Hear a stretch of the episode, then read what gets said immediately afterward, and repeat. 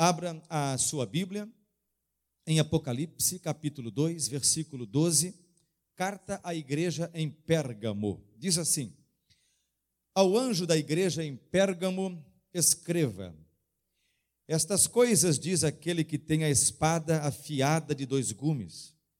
Conheço o lugar onde você mora, que é o lugar onde está o trono de Satanás. Sei que você conserva o meu nome e não negou a fé que tem em mim, mesmo nos dias de Antipas, minha testemunha, meu fiel, que foi morto na cidade de vocês, aí onde Satanás habita. Eu tenho, porém, contra você algumas coisas. Estão aí em seu meio os que sustentam a doutrina de Balaão, o qual ensinava Balaque a armar ciladas diante dos filhos de Israel, para que comessem coisas sacrificadas aos ídolos e praticassem a prostituição. Além disso, estão também aí em seu meio os que seguem a doutrina dos nicolaítas. Portanto, arrependa-se, senão irei até aí sem demora e lutarei contra eles com a espada da minha boca. Quem tem ouvidos, ouça o que o Espírito diz às igrejas. Ao vencedor, darei do maná escondido, também lhe darei uma pedrinha branca, e sobre essa pedrinha em um novo nome escrito, o qual ninguém conhece, exceto aquele que o recebe. Agora então, Jesus dirige um novo texto uma nova carta, manda que João escreva a Pérgamo, a igreja que está em Pérgamo. E ele diz: Estas coisas diz aquele. Ele se apresenta, como ele faz em todas as cartas, conforme temos aprendido aqui nesses estudos. Isto é, Jesus, que é o, o autor do texto, se apresenta aos destinatários, àqueles que receberão a carta. Ele diz: Estas coisas diz aquele que tem a espada afiada de dois gumes. Novamente, aparece aqui uma descrição que apareceu lá no princípio de tudo, quando João descreve a visão do Cristo glorificado, de Jesus glorificado.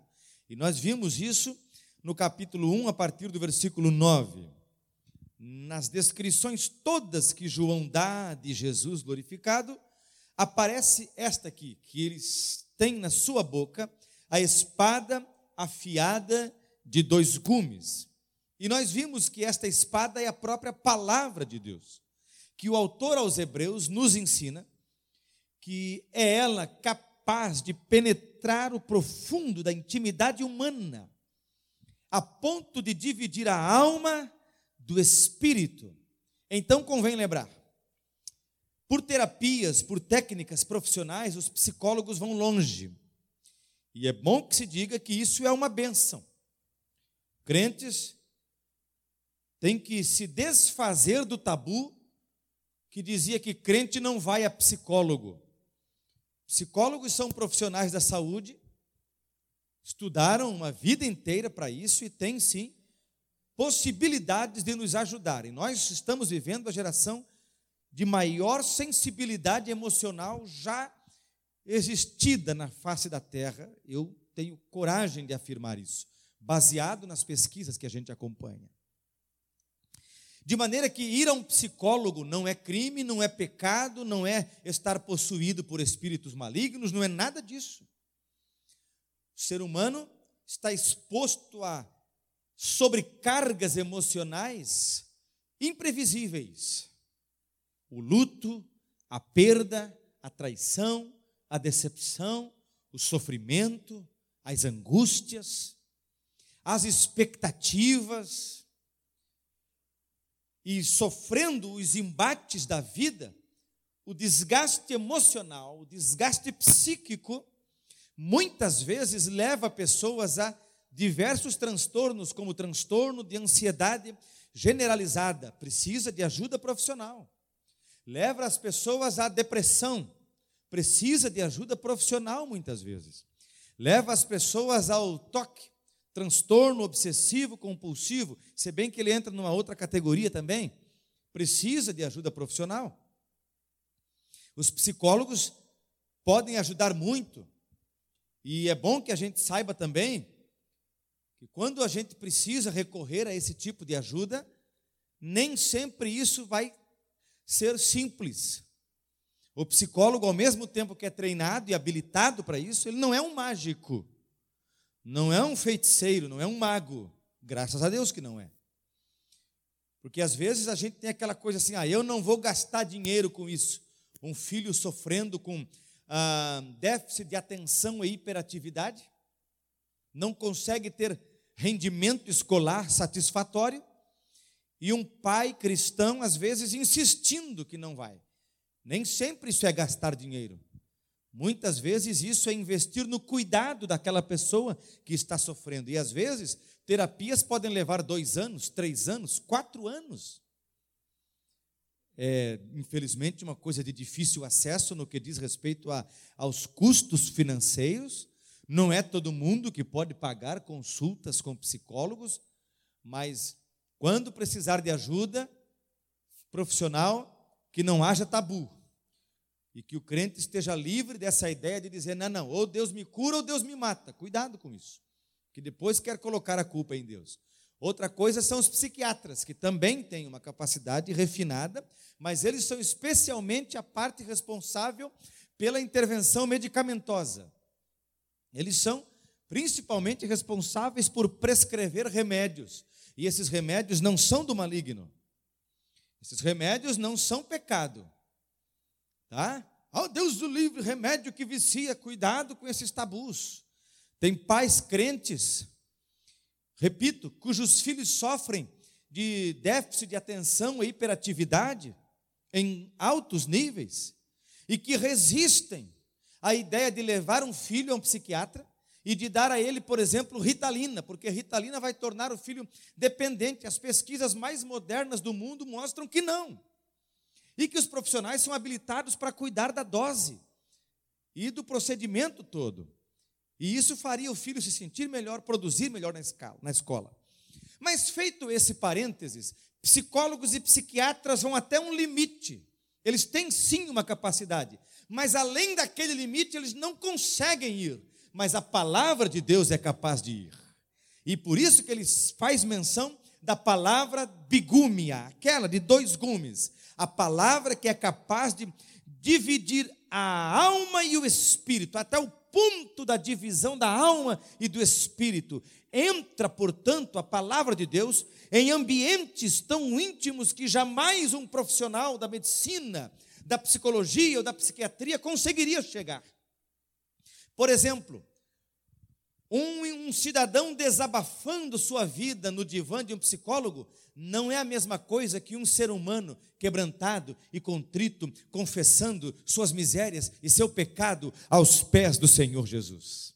Não é a mesma coisa.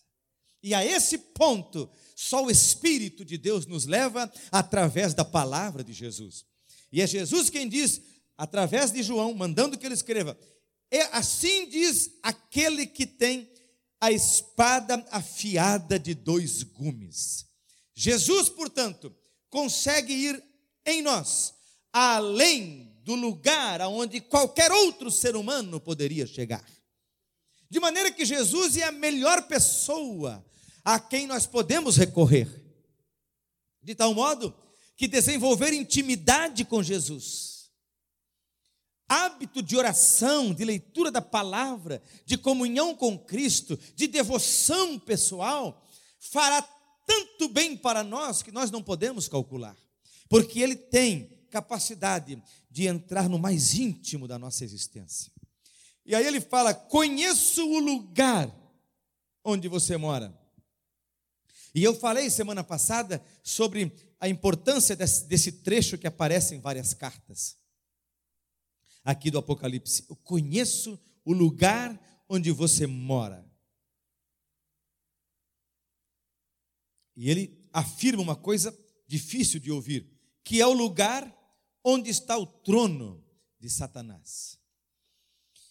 que quer dizer essa expressão? Eu imagino essa expressão, eu concordo com o pastor Armando Chaves Cohen, que faz referência a José no Egito. Faraó disse para José: Somente no trono eu serei o maior. De maneira que José, fiel a Deus, vivia num lugar em que o trono era ocupado por um faraó por alguém da, da dinastia da liderança egípcia. Isto é, José está fora dos termos da sua própria pátria, da sua própria família, melhor dizendo, e está vivendo como escravo num lugar que na Bíblia, no Antigo Testamento, é sempre símbolo do pecado e do reino de Satanás. Egito.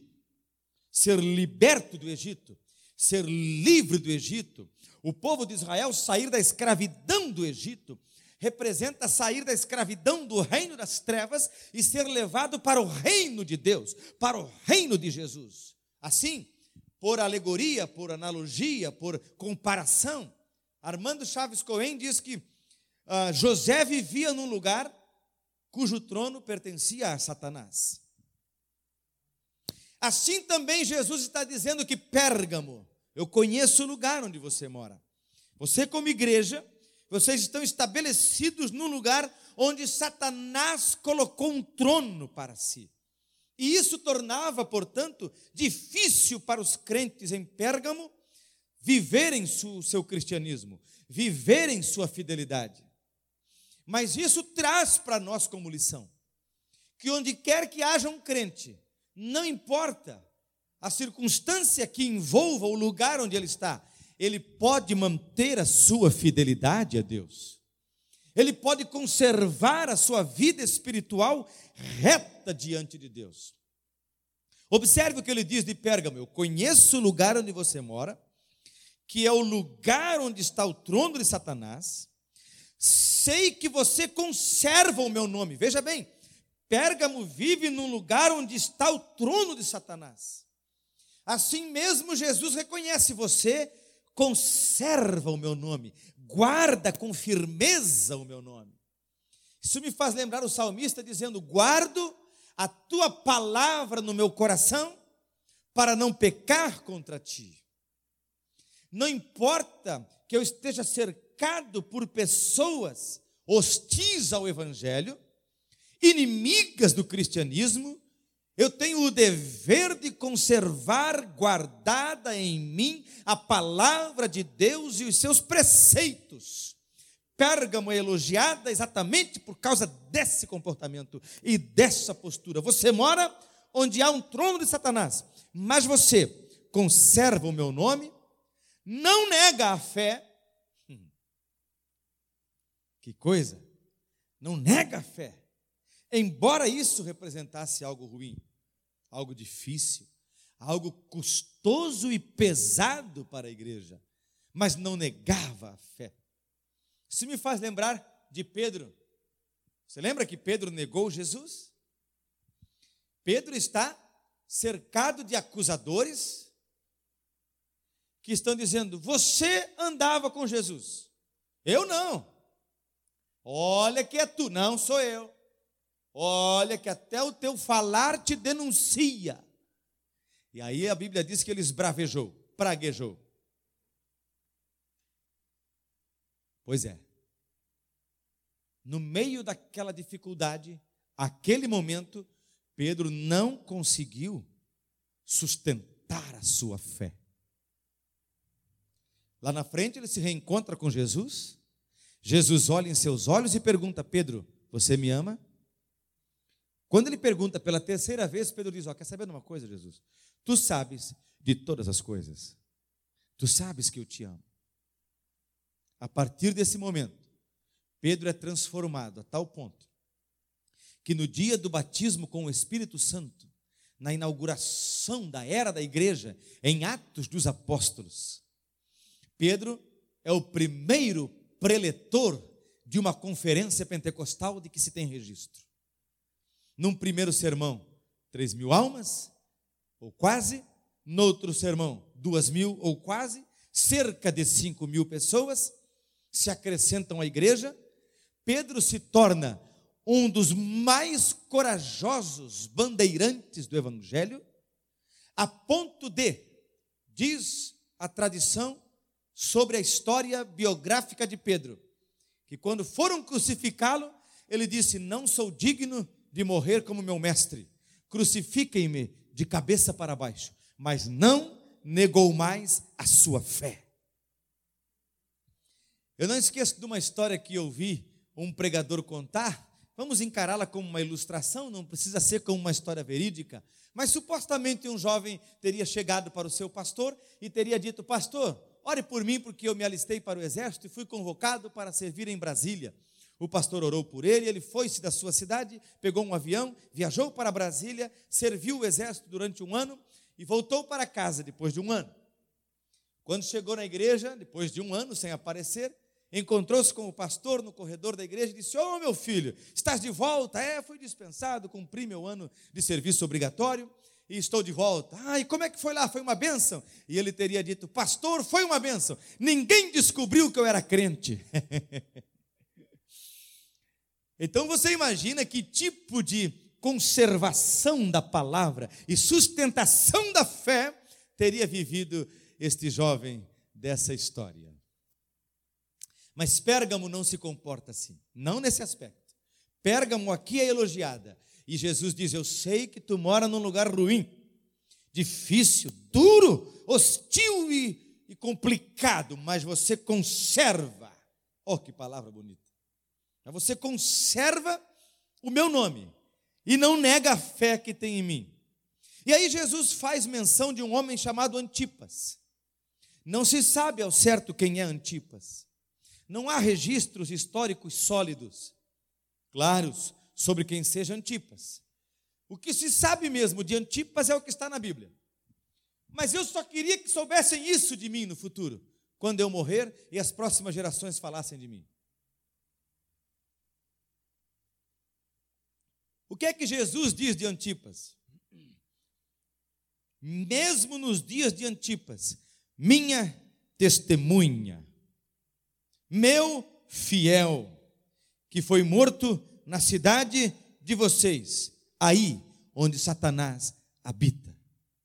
Quem é Antipas não sabemos, mas sabemos que Jesus o elogia de forma ímpar, única, singular.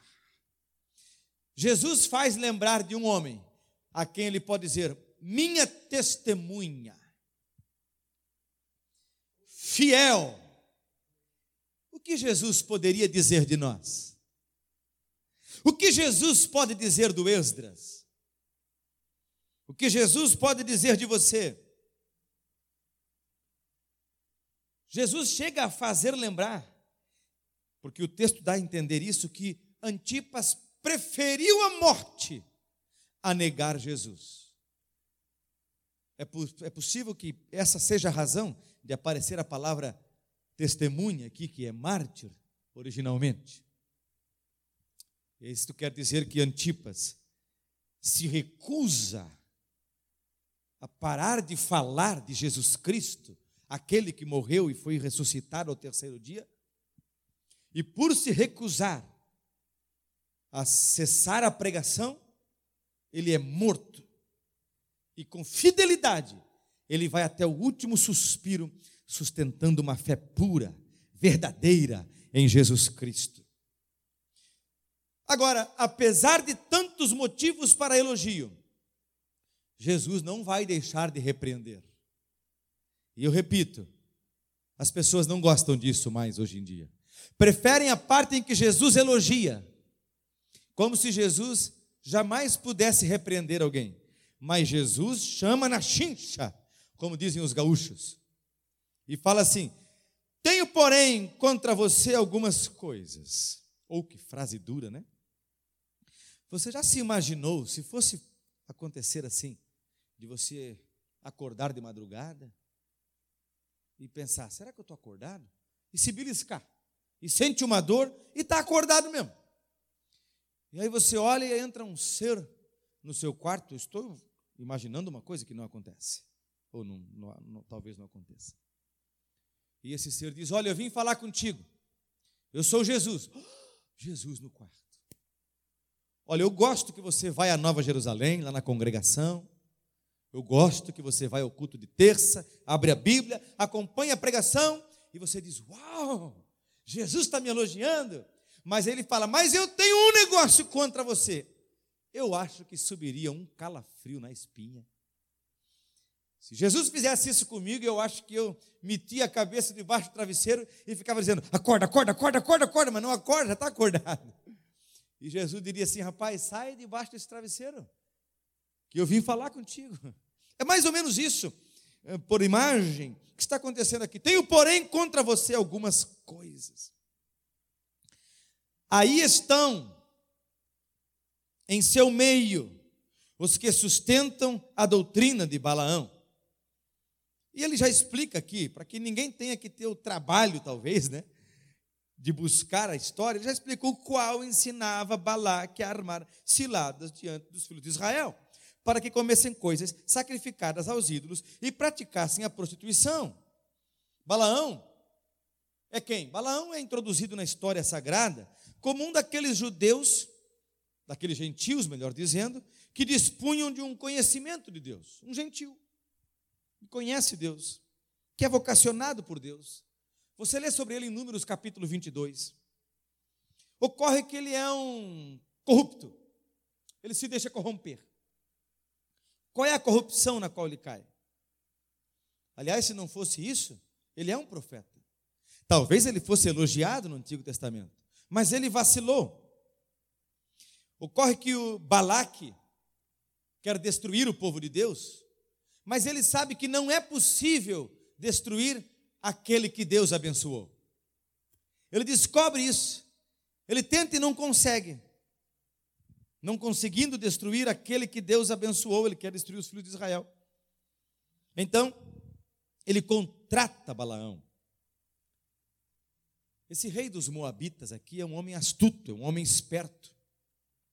Esse Balaque pensa: o que é que eu vou fazer para destruir esse povo?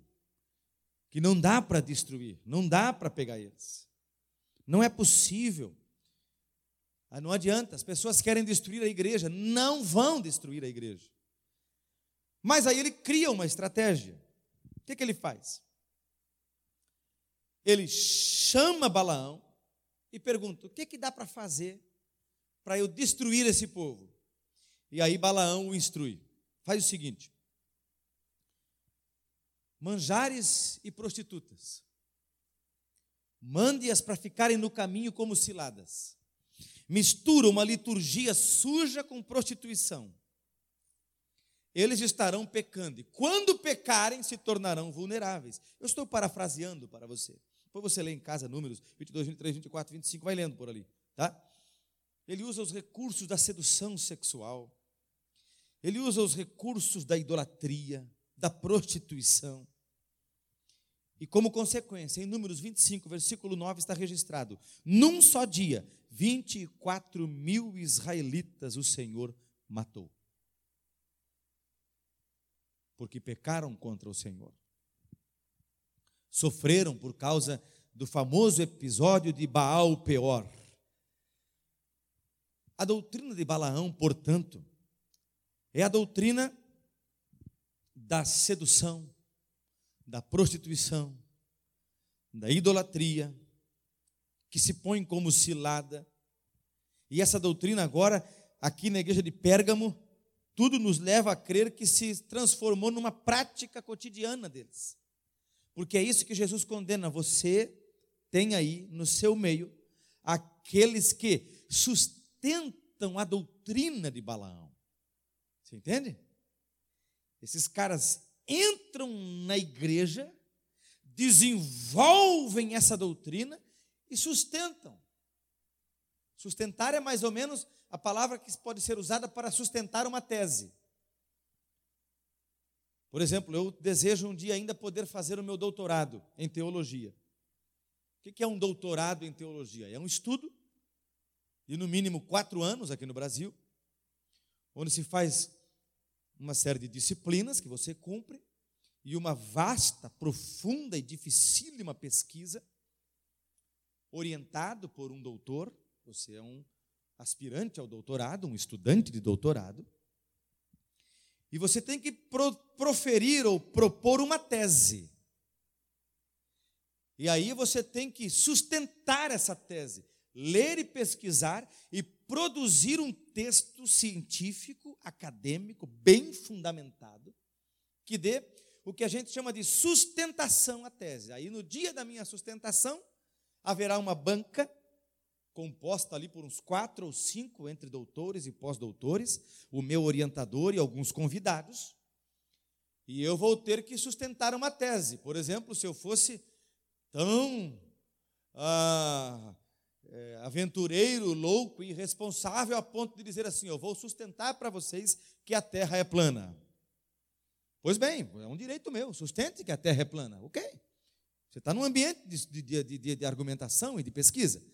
Agora eu vou ter que sujeitar a minha tese a, ao crivo de doutores experientes e experimentados. É o que a gente chama de sustentação oral. Por exemplo, eu digo para vocês assim: garanto para vocês que se eu apagar as luzes não ficará escuro. Então prove, sustente a sua tese. Esses caras estão sustentando essa doutrina, estão dizendo: não, já deu certo uma vez, não dá nada, todo mundo faz. É assim que o pecado destrói as famílias.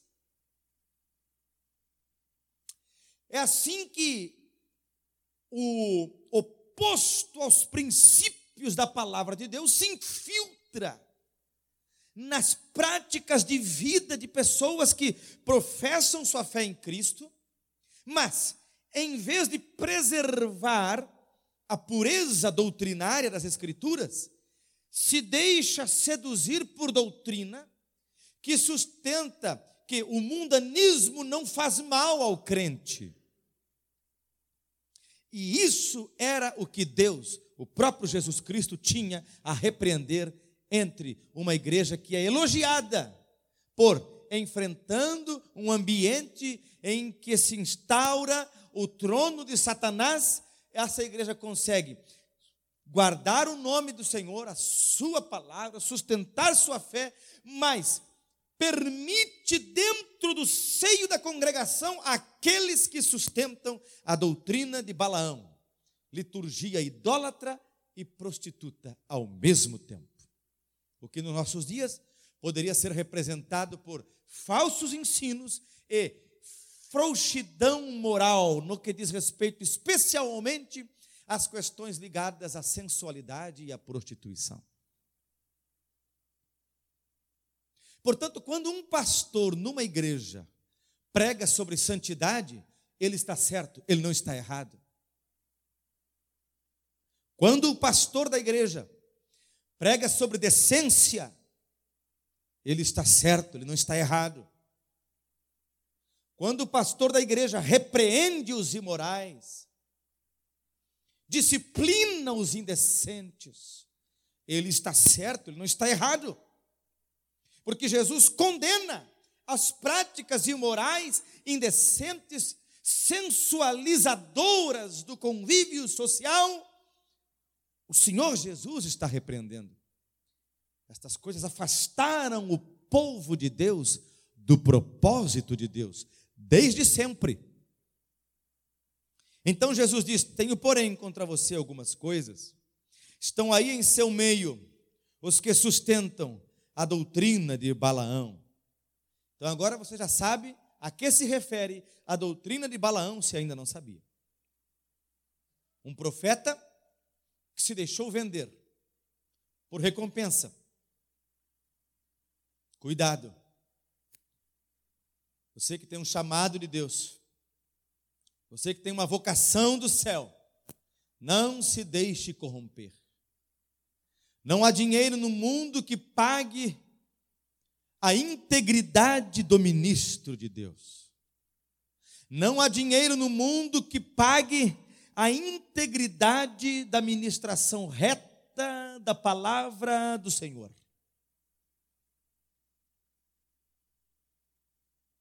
Não há recompensa ou acesso a novos degraus de ascensão de carreira que justifiquem as negociatas na igreja de Cristo. Porque isso tem a ver com o perfil de um profeta corrompido chamado Balaão. Cuidado. O que fez Balaão? Armou ciladas, instruiu Balaque, o rei dos Moabitas, a armar ciladas diante dos filhos de Israel, para que comessem coisas sacrificadas aos ídolos e praticassem a prostituição. Versículo 15 diz: Além disso, estão também aí em seu meio os que seguem a doutrina dos nicolaítas. Sobre esta doutrina, nós já falamos na semana passada. A doutrina dos nicolaítas entra também aqui na repreensão à igreja em Pérgamo. E aí vem a receita de Deus. A receita de Deus, de novo, é: portanto, arrependa-se. Essa é a palavra que nós temos que voltar a lembrar dela sempre. Jesus recomenda a todas as igrejas, depois de sofrerem a sentença ou a acusação, a censura, Jesus recomenda: arrependa-se. Também eu já disse nas noites anteriores que a palavra aqui é popularmente conhecida no Brasil como metanoia. Metanoia é o jeito que a gente conhece a palavra, porque no Brasil a, a maneira de ensinar grego, o grego bíblico, tem a ver com ensinar um estilo, um jeito de pronúncia chamado erasmiana. Erasmo de Roterdã teria sido aquele que sugeriu uma latinização dos termos, a partir do que surgiu as propostas de, eu vou chamar assim, vou criar uma quase um neologismo, portuguesização, tornar mais fácil para quem fala português compreender o grego bíblico. A esse modo de pronúncia nós chamamos de erasmiana. Mas essa não é uma pronúncia legitimamente aceita pelos gregos modernos ou por qualquer grego. A pronúncia mais correta para os gregos é a que a gente chama de iotacista. E aí ela muda um pouquinho o jeito de falar quando a gente fala em língua portuguesa uma palavra vertida do grego para o português. E a pronúncia iotacista seria metânia. Mas se você falar metânia, ninguém sabe o que é, porque a gente tá, tem espalhado, né, ah, na, na, na, no nosso, na nossa maneira de compreender essa palavra, né, a palavra metanoia. É a mesma palavra. O que nos Eu só estou fazendo uma explicação para efeito de conhecimento. Os irmãos estão sabendo que existem dois jeitos de pronúncia e o jeito que os gregos compreendem, aceitam e aprovam é o jeito iotacista, tão desconhecido no meio brasileiro. Então, um grego, se ele me ouvir falar, ó, oh, em grego se fala metanoia, ele vai dizer: não, eu sou grego.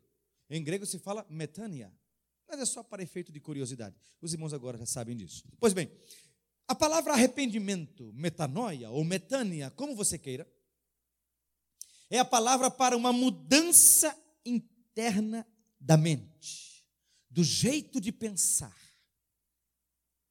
Isto é, pensa totalmente diferente de como você vem pensando até agora. Mude 180 graus. Balaão ensina a vir para cá, mude para o outro lado. Nicolau ensinaria você a ir para lá, mude para o outro lado. Nem Balaão, nem Nicolaitas. Jesus Cristo de Nazaré nos ensinou uma doutrina, é nela que nós andamos. Arrependa-se é isso, arrependa-se. Uma mudança que parte do íntimo, do jeito de pensar, de encarar as coisas, de vê-las. E aí Jesus diz: se não, irei até aí, sem demora. Agora você imagina Jesus, o Deus Todo-Poderoso, dizendo: se não se arrependerem, eu vou aí sem demora. Ô oh, meu irmão, abre a baga. Fique esperto, porque quem está falando é o Senhor da igreja é aquele que caminha por entre os castiçais de ouro, é aquele que tem na sua mão, sob seu domínio, as sete estrelas. Lembra disso? É ele que está dizendo: Eu vou aí. Jesus Cristo não permitirá que a sua noiva seja manchada pelos nicolaítas ou pelos seguidores de Balaão. Ele vem. Então tomemos cuidado com isso. Senão, irei até aí sem demora e lutarei contra eles. Hã? Que tal Jesus dizendo isso para Pérgamo? Arrependa-se, senão eu vou aí, sem demora, e luto com eles, com a espada da minha boca. A mesma palavra de Deus, a espada de dois gumes, que anima, motiva, levanta, encoraja, conforta, edifica, alimenta. Tenho outro gume, eu vou aí, vou lutar com eles com a minha espada, que julga, que corta, que divide, que extirpa, que expurga, que limpa. Ele vem com Sua palavra e limpa a sua igreja. Ele vem com Sua palavra e expurga do meio do seu povo aqueles que querem sustentar doutrinas mentirosas. Ele cuida da sua igreja. É Ele quem está dizendo. E aí vem aquela frase clássica dessas cartas: Quem tem ouvidos, ouça o que o Espírito diz às igrejas. Procure lembrar, sempre que você ler, daquela paráfrase que eu citei de A Mensagem de Eugene Peterson. Está pronto para ouvir? Então ouça. Está pronto para ouvir? Então ouça. O que o Espírito diz às igrejas: Ao vencedor darei do maná escondido. Independente da tradição, que diz que o maná ficou escondido dentro da arca, a arca nunca foi encontrada, mas ela será revelada no dia, do, no dia final. Não, não, não, independente de tradição. O que Jesus está falando é de um tesouro que está guardado para o vencedor. O maná aponta para um alimento que não terá mais fim. O maná era o pão enviado por Deus para o seu povo no deserto, que só cessou apesar das murmurações daquele povo ruim, apesar das reclamações daquela gente de coração duro, veja como Deus é bom. Aqueles crentes murmuravam, xingavam, falavam mal de Moisés, mas Deus nunca cessou de enviar o maná. O maná só não veio mais depois que atravessaram e entrando em Canaã, puderam começar a usufruir dos frutos que já estavam prontos, eles não haviam plantado. Só para outra safra, aquela estava pronta. Ou seja, o maná é aquela provisão de sustento que é suficiente. Mas agora, o maná escondido que ele dará aponta para aquele alimento que será suficiente para sempre. É um alimento todo especial ao qual ninguém tem acesso, exceto se Deus der. Você nunca vai encontrar com alguém que diga, eu comi do maná. Embora haja algumas plantas, segundo o dicionário Davis de teologia, diversas plantas que produzem substâncias que têm a ver com o maná. Mas não é o maná enviado do céu. Não é. Este só ao vencedor será dado de comer, será dado o acesso. Também lhe darei uma pedrinha branca. Essa pedrinha tinha a ver com o direito de voto, para entrar nos eventos, por exemplo. Então se tinha uma espécie de ingresso, uma pedrinha branca. A julgar por essas definições, a pedrinha branca tem a ver com o acesso. No mundo greco-romano, a pedrinha branca representava em várias ocasiões ela servia como ingresso nos jogos públicos, acesso à escada dos tribunais para indicar a sua absolvição de um réu. Enfim, ela tem a ver com acesso. Darei uma pedrinha branca. É como se eu dissesse: Eu estarei na porta dizendo: Seja bem-vindo, você pode entrar, você tem acesso, você pode passar, você é vencedor. Ao vencedor, eu darei uma pedrinha branca, eu darei um acesso, eu permitirei que entrem, eu deixarei que passem pelos portais eternos e viverão para sempre nos lugares deliciosos preparados para a noiva de Cristo. Aleluia!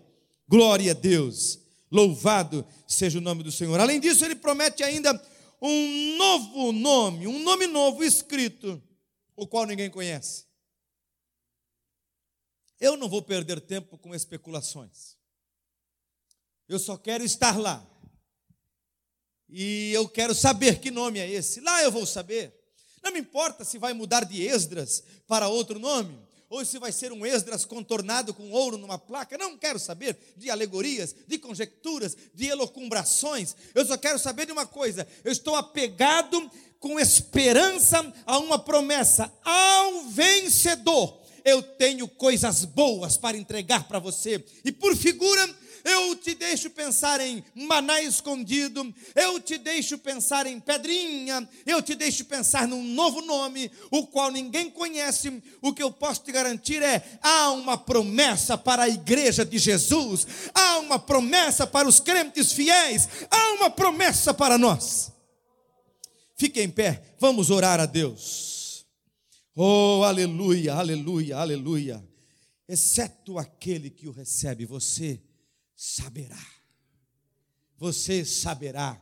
Então vale a pena conservar-se fiel, apesar das intenções e, das, a, a, e dos atentados que sofremos por parte do nosso adversário, vale a pena permanecer fiel.